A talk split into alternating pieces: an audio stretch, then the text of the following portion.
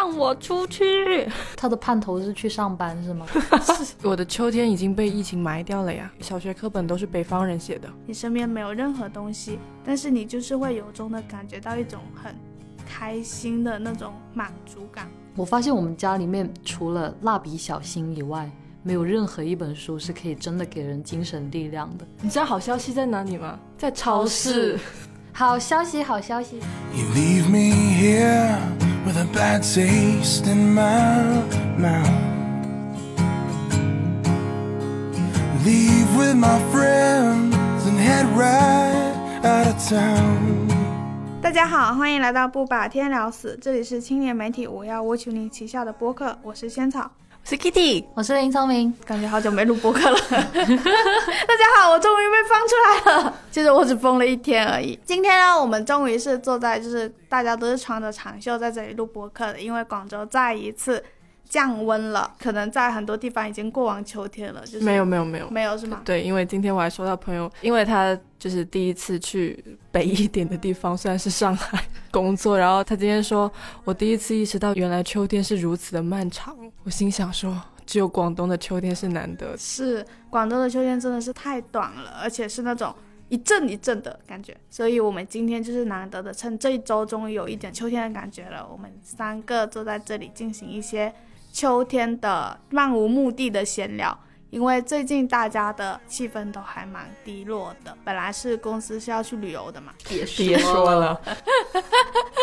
然后呢，又没得出去。最近广州疫情也很严重，就是就有的同事每一天都会一天黄两次的那一种。所以我们今天就要一起来聊一下，就是到底就是在这样子短暂的秋天里面，我们内心真正想做的事情有什么？还有我们这些很容易被收走的胖头，可以怎么样最小程度的去尽量的守护住它？放我出去！你现在不就出去了吗？我要出去。我们能出的地方可能就只有公司吧，小区楼下。对，蛮经常去那遛弯的。因为我舍友已经在家待了挺久的，因为他们公司在黄浦区嘛，他们公司就是不让住在海珠区的人去上班，所以他就被迫居家。然后我今天。就看到他在冰箱面前看中午要吃什么，我就说你这个星期还是不能去上班吗？我感觉他整个人都要被关坏了那种。他的盼头是去上班是吗？是。他说我好想去上班。那我们今天先来聊一聊，就是最近大家的盼头是什么？我最近每天睁开眼，第一反应都会先看一下我淘宝的购物车，因为我买了一个鞋子，是毛茸茸的，很适合秋冬季节穿的一个毛毛的拖鞋。我每天就盼望着它从上海。一步一步的离我越来越近，然后今天他终于到达了，我就很开心，我很想要跟这双鞋子见面。你不是买了三双吗？啊，就在这里讲一双就好了。我最近的盼头啊，是一个很长远的盼头，也不知道是不是一个会被没收的盼头，就是我跟朋友约好了，冬天的时候要去横店去看我们喜欢的演员。然后他在杭州订了一个就是温泉酒店，因为双十一很便宜嘛。然后他订了一个很漂亮的，就是呃有院子的一个酒店。我就很期待冬天的时候我们可以一起去那里玩。我们现在的胖头已经排到冬天去了吗？是，我的秋天已经被疫情埋掉了呀。主要是广州下个星期最高温又会去到三十度，你知道吗？我今天来公司的路上，就是你要怎么识别海珠区跟别的区的地界，其实非常明显。一进入海珠区，你就会发现所有的道路两边都被红色的、蓝色的塑料板块围起来。然后你透过塑料板块看那个商店，你会发现里面的椅子、桌子全部是叠起来的，然后里面商场里面一个人都没有，所以我就觉得啊，好难过。我会跟朋友说。我的十一月被买掉了，就是会用这样的形容词。今天才十一月，今天才十一月四号。对，有一种感觉，就是我每年秋天的时候，我都意识不到我去年有过秋天这件事情的。今年是因为我发现，就是衣柜里面有好多那种薄薄的长袖的衣服，就是适合在秋天穿的。然后只有这件事情会提醒我说，哦，我去年有为了秋天在准备一些东西，然后有一些衣服可能是前年的，我前年也有为秋天准备一些东西，因为我感觉在广州就是秋天因为太短了，然后如果你没有在这段时间里面特意做过一些什么事情，或者留下过什么记忆的话，你基本上就留下不了，就是关于秋天的所有的记忆。在你们的记忆里面，跟秋天有关的难忘的记忆有什么？因为广东没有秋天，所以我每个九月都一定要逼迫自己出门，去一个有秋天的城市待着。我今年是去了厦门，然后，呃，去年是在北京。我一想起就是在别的城市秋天的回忆，我就想哭，就是觉得好幸福啊！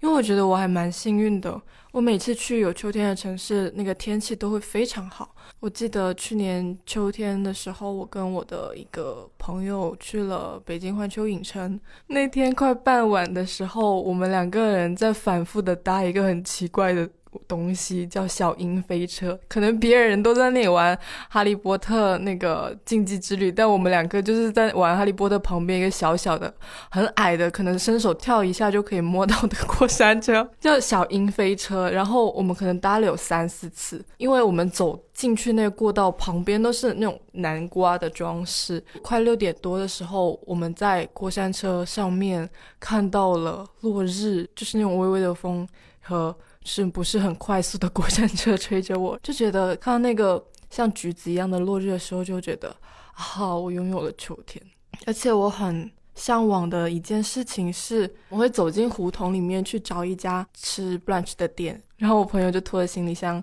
走在前面，我看着两边的落叶。慢慢在风里面掉在地上，我就愣住了，因为我在广州没有这样的记忆，就是放好的叶子会慢慢的在风的吹下，它就转啊转啊转啊掉在地上。因为平时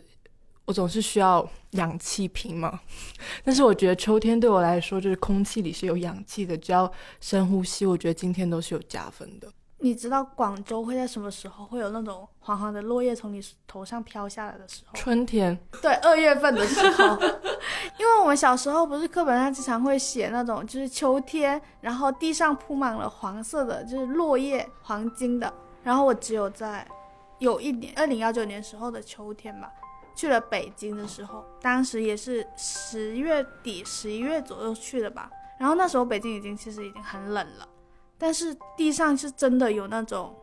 就是小时候课本里写的，就是遍地黄金的落叶，金黄，对，金，遍地金黄的落叶。然后因为你就会忍不住就是想要踩上去，然后就会有那种嘎吱脆的声音嘛。我当时还捡了一片黄色的那种银杏叶。就是带在身上，所以我非常确信小学课本都是北方人写的。我也是，我在我在上海的时候也是这样子，就是我的秋天记忆也是跟落叶有关系，就是在上海走在那种梧桐树底下，然后就会发现那些落叶像那种很脆的糖纸，就是铺了一片，然后你就踩上去会发出啵啵啵啵啵的声音。我最近在小红书上还有看到，就是大家会把捡来的那种金色的落叶做成玫瑰花，或者做成圣诞树。然后，然后我就在想，天呐，广州这个时间点，那些叶子绿的不行啊！我是去年还是前年的时候吧，就是大概是二月份的时候，我就发现我们家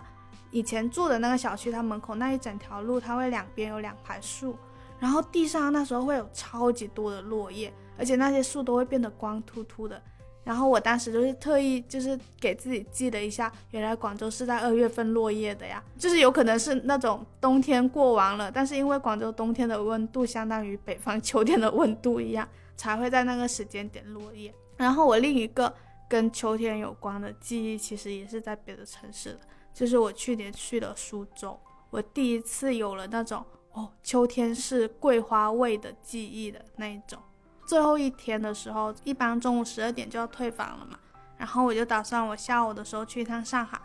那天早上我就特意七点多起来，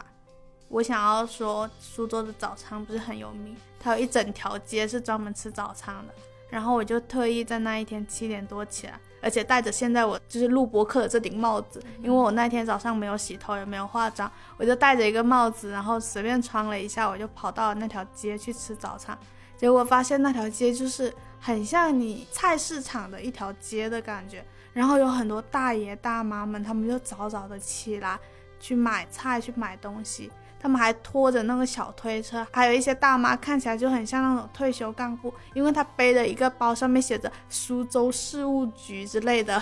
就是那种印着字的。然后我当时在那里就是吃了三个汤圆，因为有一个是咸的，然后还吃了一个锅盔烧饼。还有一个苏州当地的那种糯米糍之类的很好吃的东西，就是广州有卖那种锅盔嘛，但是我从来没有吃过哦，就是我觉得路边摊的东西不太干净，然后我也不知道锅盔长什么样子，我就一直只知道有这两个字的食物。然后我在苏州吃那个烧饼的时候，就是我才发现，就是他就是把那个饼做现场做好之后，他就贴在一个很深的锅炉里面，贴在那个墙壁上。然后我当时就看着它在那里慢慢变熟，然后它就啪嗒一声掉到锅底去了。我还小小惊讶了一下，就是啊，怎么办？它掉下去了。结果那个老板就超淡定，他就把它夹起来。然后我才知道，原来就它掉下去意味着它熟了。当时在苏州的时候，有那种让我自己以前没有发现过的观察，然后我就觉得啊，原来那个锅盔是这样子掉下去的。然后那个锅盔好好吃。我觉得我的秋天是跟发呆有关系的。就是，唉，我觉得北海公园可能是跟我有仇吧。Kitty 从刚才到现在叹了三口气，因为我真的很喜欢北海公园。我第一次去的时候是冬天，我想在上面滑冰，结果那个冰没有结结实，不给滑。我去年去北海公园的时候，我想去那里划船，结果那天风太大了，不给滑。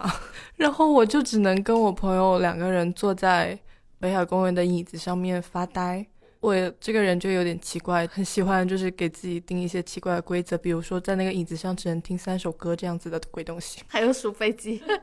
但我特别记得一个画面，就是有一只我我跟朋友当当时应该因为很饿，但我包里只剩下一块饼干了，然后我跟朋友在分一块饼干，然后呢那个饼干里面只有就是三片，然后他一片我一片，结果看到有一只小鸽子飞到了我们两个面前。然后两个很饿的人居然把最后一块饼干掰碎了给那个小鸽子吃，然后我们就看着它吃完那个饼干，然后飞回湖面上，就飞很远很远。我又看着那个湖面发三首歌的时间的呆，我跟我朋友就是很安静的，谁也没有说任何话，就看着那个湖面那个涟漪在风的吹拂下慢慢的扩散开去，我就觉得啊，像是另外一个世界的。东西进入了一个很安静的那种瞬间，因为北海公园是一个圆嘛，顺着那个地方就一直走，一直走，一直走。希望下一次我再去的时候，我可以滑上船，也可以滑上冰。我记得那个时候秋天有两个我还蛮想要再复刻一下的记忆，一个就是一个就是我还在念书的时候，大二的时候，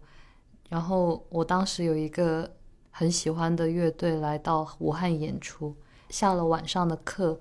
就是大概四五点的时候就坐了公交，然后坐了大概一个半小时的公交，就是去到一个很远的区，然后我就坐在那里等演出的开始，然后一个人坐在那里。那天下了很大的雨，我面前就是一个湖，它就是一个隐隐绰绰的那种感觉，不是东湖。然后那些雨丝它已经细到像是变成了雾那样子，看起来好像是雾，但是其实它是雨。隔壁坐着一个女生，她就过来跟我聊天。他就问我读过圣经吗？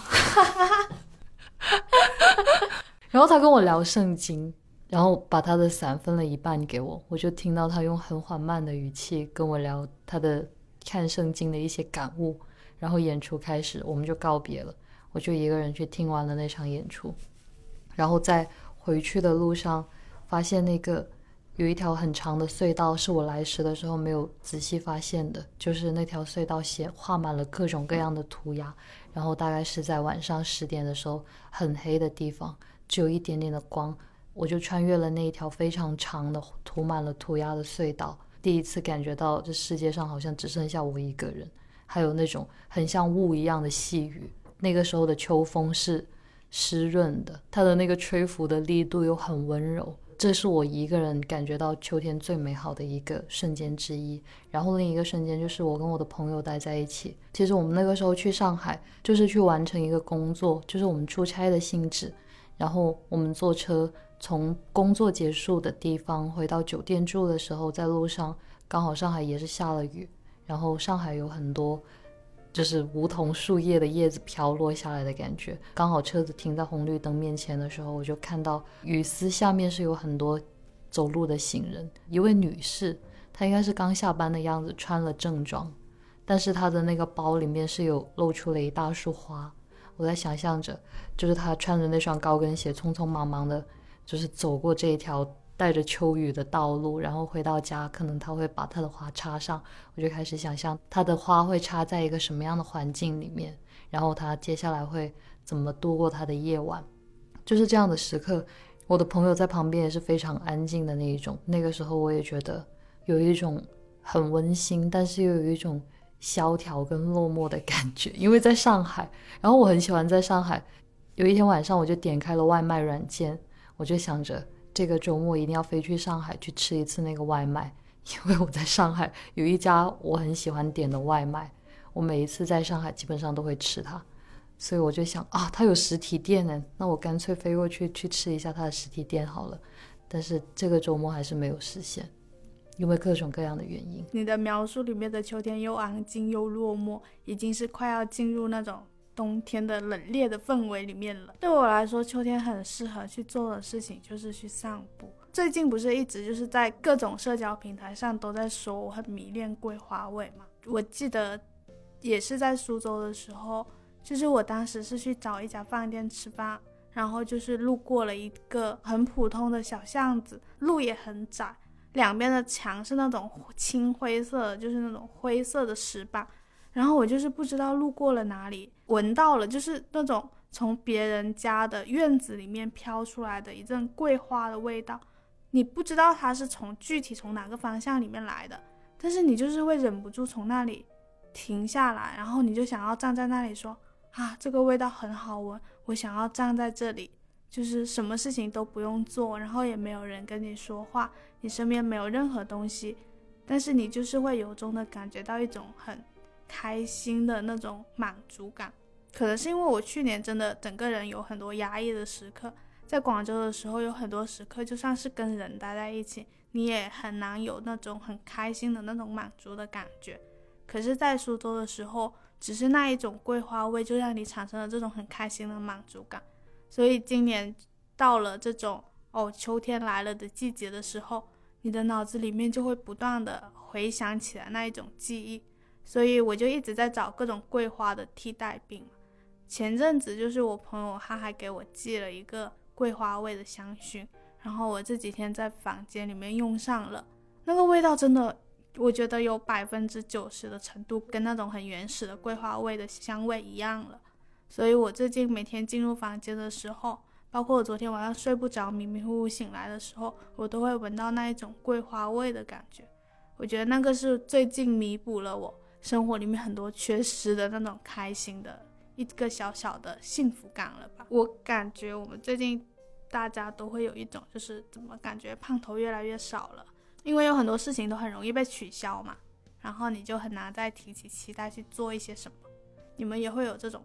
很就是向上的氛围吗？我其实没有哎，我最近只有 我最近其实没有丧丧的时刻，因为我每时每刻都在发疯，我每天晚上都在微博发上面发疯，然后早上又又发一条微博说不行哦，白天要变成正常人的模样。我的情绪好像是不会到低落里面去，我就平静跟癫狂。你癫狂的时候会做什么？因为最近呃，我们那边有那个小电动摩托车了，就是我会开着那个小电动摩托车去找一个秋千，因为我家旁边有一块很大的草坪嘛。然后我有一次路过它的时候，就发现有一个就是秋千。建在那个上面了，就是很奇怪，一个很孤独的一个秋千。最近就是骑着一个小摩托去去找这个秋千到底是在哪里。然后呢，我那天干了一件事情，晚上五六点的时候，有几个小朋友在那个秋千那里玩，然后我觉得好生气，为什么他们在那里玩了那么久？我就去走过去跟小朋友说：“小朋友，你下来，让我玩。”没有，我前提是我已经等了他们半个小时了。就是对我来说，这是一个我以前绝对不会做的所以，我可能只会慢慢的在旁边等他。但是我最近就忍不住了，我说不行，你让我玩一下吧。就那个小朋友觉得我很奇怪，又觉得我很可怜，他就跟旁边的小朋友说：“给他吧，给他吧。为什么有一种不耐烦的跑掉的感觉？”因为他们还在旁边守着，我又只能在上面就是待一会儿，可能晃几下，又 就是恋恋不舍的下来。就是我觉得我的生活常常是这种状况，就必须去抢夺某一些东西才能得到它，然后我就骑着小电动灰溜溜的回家了。但你至少玩到了秋千。但他好像没有很开心。对啊，为什么呢？我会觉得没有很开心，真的就是这种啊，你想要急切的得到一个东西，然后呃，就是以奇怪的方式勉强得到了，然后又没有很开心。我觉得最近的生活现状就是这样子。比如说我上个星期生日嘛，每年生日都会想要去一个就是让我会有回忆的餐厅吃饭，然后今年我非常朴实的选了一个粤菜的餐厅。因为我想说，我都二十六岁了，不要那么浮夸，就选一个好吃的吧，在好吃和好看之间选一个好吃的吧。好，然后就高高兴兴的订了那个粤菜的餐厅。我订完两天后，那个餐厅给我打电话说：“不好意思，小姐，我们餐厅被封控了，请您取消这个预约。”然后我就啊，好吧，算了吧，随便吃吃得了吧。然后他最后订了一个比较浮夸的西餐厅对，就对我来说，那就是呃，跟其他任何餐厅没有区别的一个很普通的餐厅而已了。我觉得还蛮难过的。刚才 Kitty 说到的那一种，就是好像一件事情你已经做到了，或者你已经就是你明明好像有一个很想要做的事情，然后你得到了，但是你也发现自己并没有很开心。我自己的那种状态是会陷入一种你做什么事情都提不起劲来，然后你必须要做很多努力才能哄骗自己也好，或者是鼓励自己也好，或者是那种鞭打自己也好，你才能去做一点点实际的事情。你们会有进入到这种做任何事情都提不起劲来的时候，然后做一些什么可以走出来？我可以讲一个走不出来的例子，可以，就是我前段时间非常明显的感觉到我的能量不够了，就是它已经跌到了底了。然后一般手机可能就是没电了，隔几个小时你插上电，它不就好了吗？但是我感觉已经快过去了三个星期了，我还是这个鸟样子。十月份的时候，因为身体不太好，所以我感觉十月份身体上面的能量也跟不上了。到了月底，接近十一月的时候，我就觉得，就是如果身体还是比较虚弱的状态，那我精神上面可能想要更加的有力量一点。然后我就想，那我就去看书吧，因为我每一天刷手机，其实看得非常的浮躁。因为我家有很多书，我是没有看完的。上一次看书，可能就是因为做一个策划，然后就匆匆忙忙的读完了一本书，并且只是为了从里面找到方法论去写我的策划而已。然后我就想，那就心无旁骛的看一本书，就随便挑了一本，然后大概看了一个晚上，看完了那本书，更丧了。我发现我们家里面除了蜡笔小新以外，没有任何一本书是可以真的给人精神力量的。它仿佛就告诉你，就是你看完以后，所有书的类别都是那一种教会你如何走向虚无。然后我当天晚上看完那本书，我就瘫在我的那个布袋沙发上，就根本就连起来的力气都没有，就心里面只有一，就是这样子的感觉。然后这种心情，因为那本书的后劲很大，然后一直延续到了一周以后。然后我就想，一周以后不就十一月了吗？就是我精神上也很萎靡了，就是我不只是身体上很虚弱，我现在精神上也很萎靡了。然后我就挑了一本，蜡笔小新，没有，我没有看蜡笔小新，我我最近在在在看那个王朔，我在看，哦哦，我家里有一个王朔，对我觉得我要看一些就是稍微欢快一点的，就是他虽然很丧，但是他写法上面稍微欢快一点的东西给到我。然后他的书名叫《我是你爸爸》，我觉得这本书的名字也挺有力量，所以我想要看完它。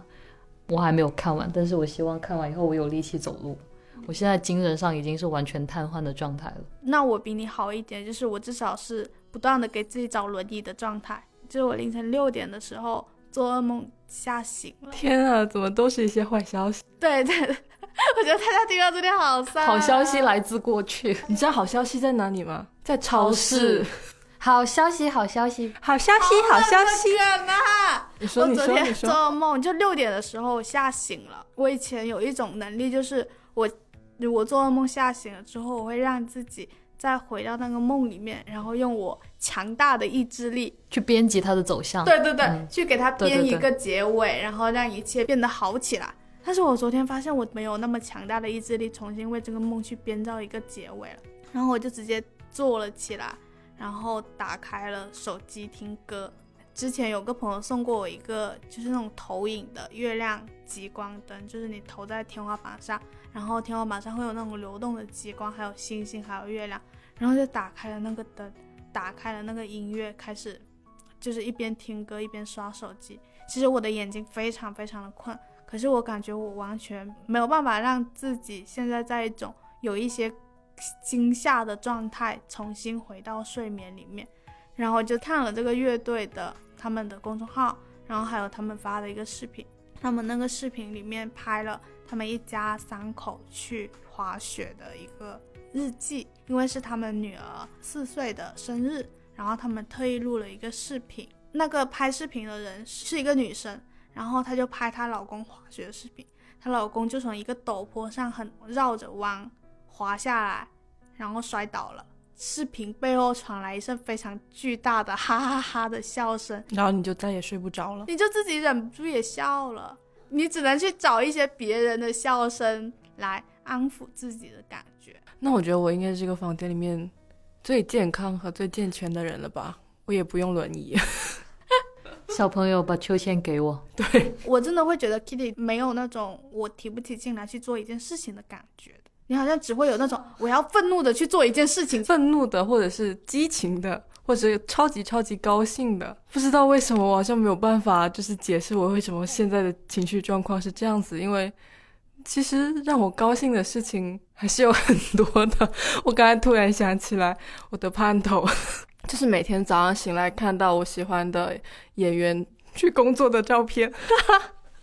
就很神奇，就是不知道为什么，因为喜欢上一个演员之后，然后居然发现每天可以看他出工图，然后看他抱着小狗狗去上班，我突然觉得啊，我喜欢的人这么努力去上班，我也要快点从床上爬起来，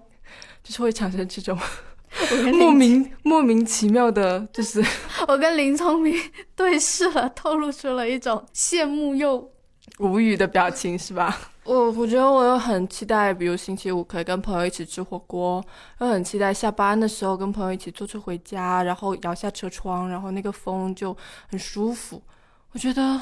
我对生活的感受力在秋天的时候是会被放到最大的，因为太太难得，所以我要奋力的去捕捉它。如果现在就是没有工作或者没有疫情的话，你们最想做的事情是什么？我会穿着我的毛毛拖鞋。在一个天气很晴朗，但是蓝天又非常的饱满的一个状态，然后就去一个户外的咖啡馆，然后那个咖啡馆的位置是可以看到落叶的，然后我就可以坐在那里喝咖啡或者喝酒，就看书，把一本书看完的时候大概是傍晚了，然后我就会和我的朋友一起走路去吃一个寿喜锅或者日料或者是什么。然后我们就一边吃一边喝酒，然后呢，吃完之后呢，我们又走路去一个可以喝酒的地方，喝到四五成醉，然后就回家。重点就是不打车就对了。重点就是喝酒了。现在广州能堂食的地方是天河啊，天河还还幸免了。你可以去天河做这件这样的事情。他看起来没有力气走路，问题是，因为我没有见到我的毛毛拖鞋，但是我此时此刻我是兴奋的，因为我知道下班之后我回到家就可以跟他见面了。就是昨天看到。读者发的一个故事，他就是说他很开心的一件事情，他现在终于拥有了自己理想中退休后的生活，除了养一只猫之外，因为他理想中退休后的生活就是在自己的阳台种一大堆花。他说，因为这几年疫情的时候，他发现就是你去计划某一件事情，还不如你现在立刻去做更靠谱一点。所以他就在想，那为什么我不能现在在下班后就去过我退休后的生活呢？然后他就在阳台上种花了。第一次种的花就是很快就枯死了，他就发现可能在他的阳台不太适合种这一类型的花，所以他第二次种的花就是月季。然后有一款花叫做果汁阳台，他发来的照片是一颗非常橙色的、开的非常的娇嫩的一朵很新鲜的鲜花的样子。然后他还给我介绍了，就是不同的花的名字是什么，可能同一个品种的花，然后它下面会有很多不一样的名字。他说他现在每天的盼头就是我要等每一朵花开出来，然后我再把它剪下来插到就是家里的花瓶里面去实现自己的鲜花自由。其实我在看他那个故事的时候，我是有一点羡慕的，就是我觉得有一种你能够觉得啊，那我就要现在立刻去把我退休后想做的生活现在去完成它，而且刚好他退休后想做的生活只是就是在阳台上种花这样子的，比较容易实现的盼头，我觉得，所以还挺羡慕他有这样子的力气去做这样子的事情的。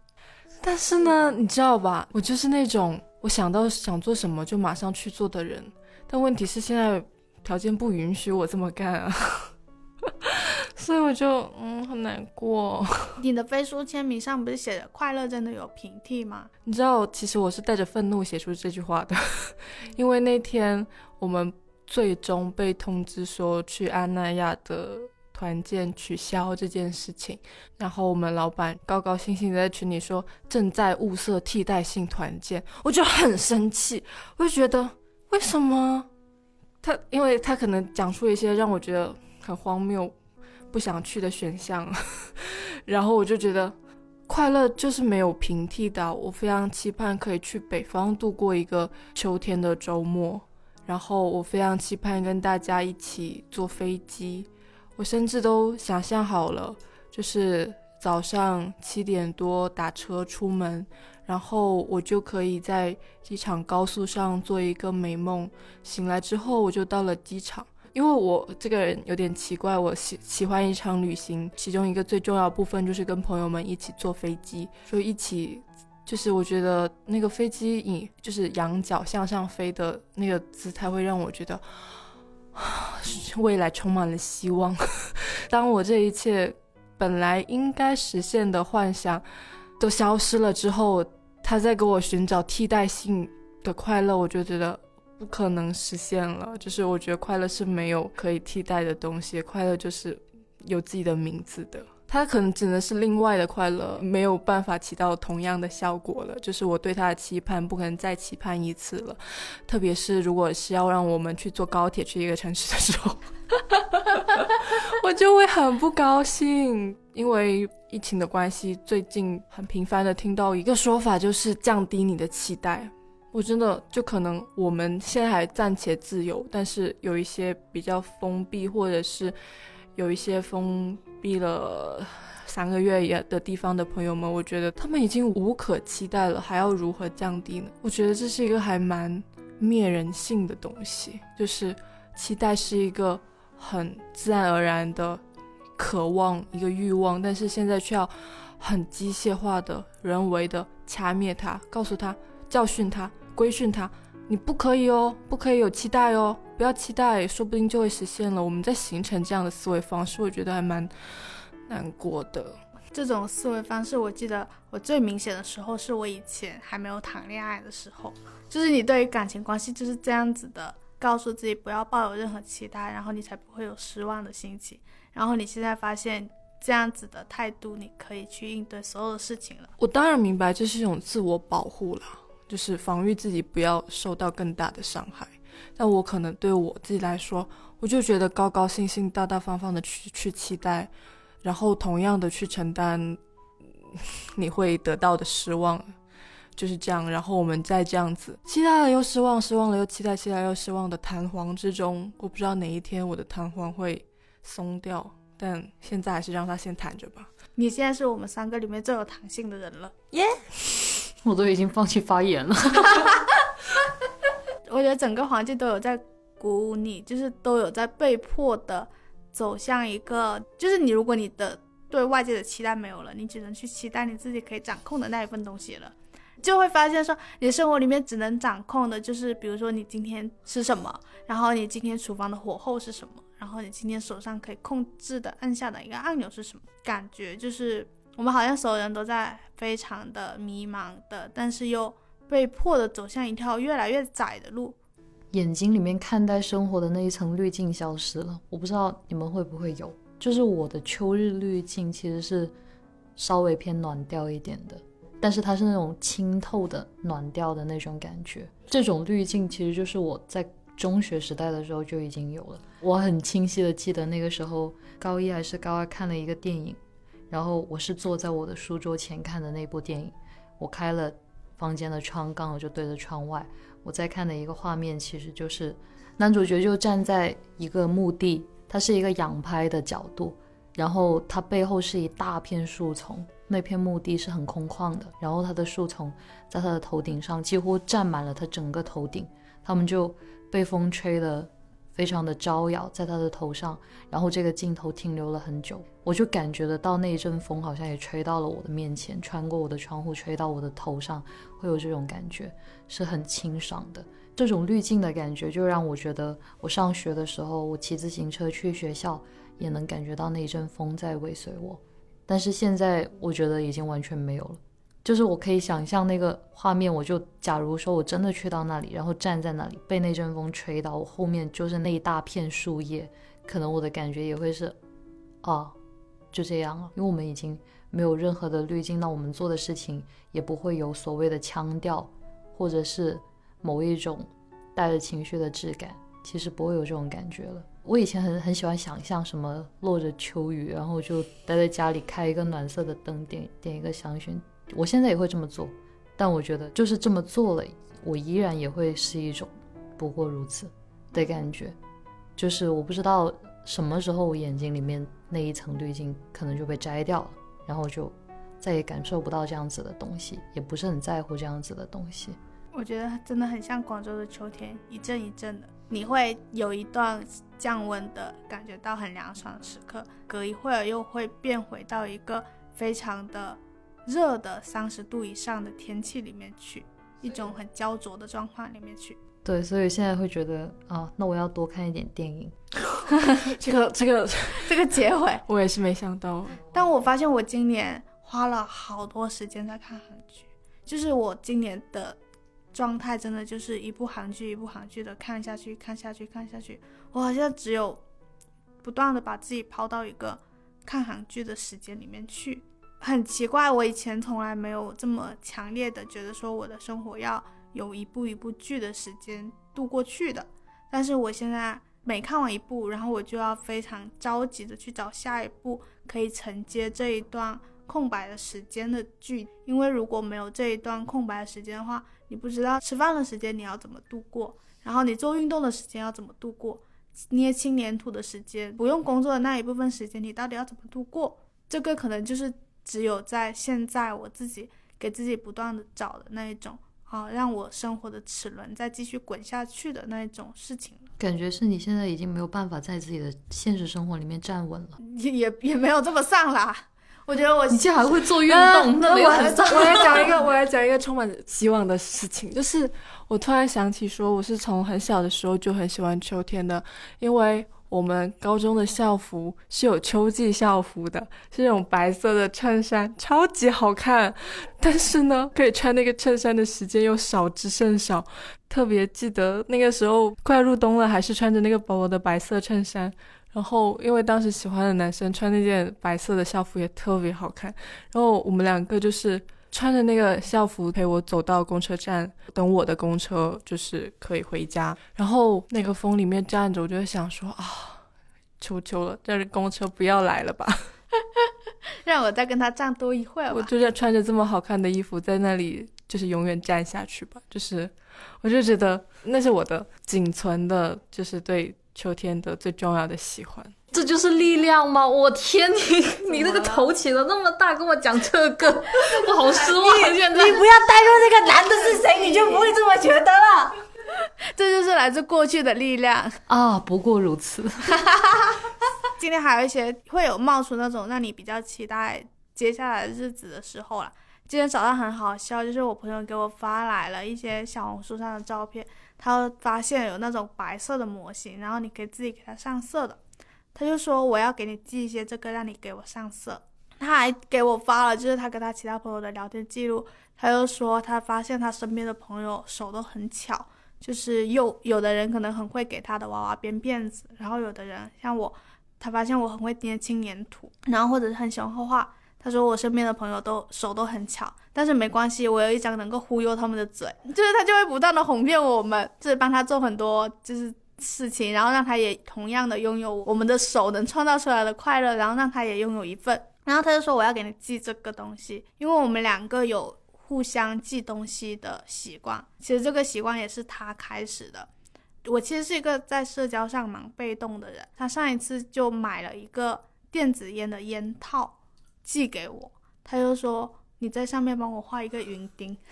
然后因为我收到那一个烟套，我画完之后我又不能就是只寄一个这个东西过去嘛，然后我就会开始攒一些什么东西寄给他。然后我又攒着攒着，可能攒到一箱了，然后就把这一箱东西寄给他。你想什么？各种各样的东西，比如说我知道他可能喜欢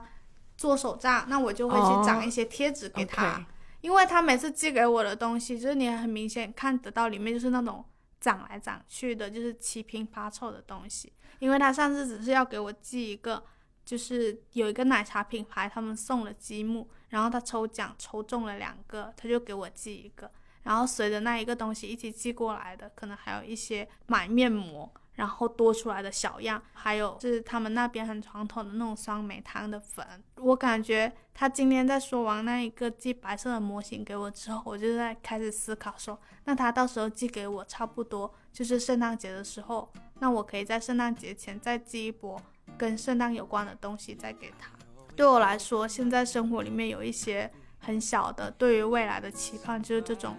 我要跟我的朋友们做点什么，或者是我要为我的朋友们创造一点什么的这种期盼里面，我就数着那种朋友的生日来过的。接下来下一个生日的人可能是林聪明，然后我就会开始在淘宝上看我可以给他买什么东西，因为我自己根本没有什么东西想买的，就是我已经对我的生活没有了，对，就是我对我的生活没有很强烈的我想要什么东西的那种期盼，但是我就会开始去找，就是我的朋友想要什么，然后或者我觉得我的朋友想要什么，然后再去给他们做这样的事情，这个可能就是一点比较有希望的事情了。好啦，那我们今天这一期本来是想要给大家制造一些胖头，但是发现我们的生活里面也没有太多胖头的播客，就聊到这里了。快过年啦！一月二十号就过年啦！那我们接下来可能今天最后一个节日就是圣诞节了，我最大的期待就是圣诞节了，希望大家可以在剩下的两个月里面比较安全的、平静的生活着。记得换上好看的手机壁纸。呃，还有一个事情就是我们上个月发的一个烦恼盒子的链接，我们到十月底的时候就已经结束了。大家在里面留言的信息，我们也都会一一回复，大概会在今年以内回完大家的回信。然后大家可以等到就是一月一号的时候去查看一下自己的邮箱，大概就能够收到回信了。谢谢大家，拜拜。拜拜。拜拜。 Oh, I'm falling so fast. Don't know how long I'm gonna last. You have always been my first choice, so you know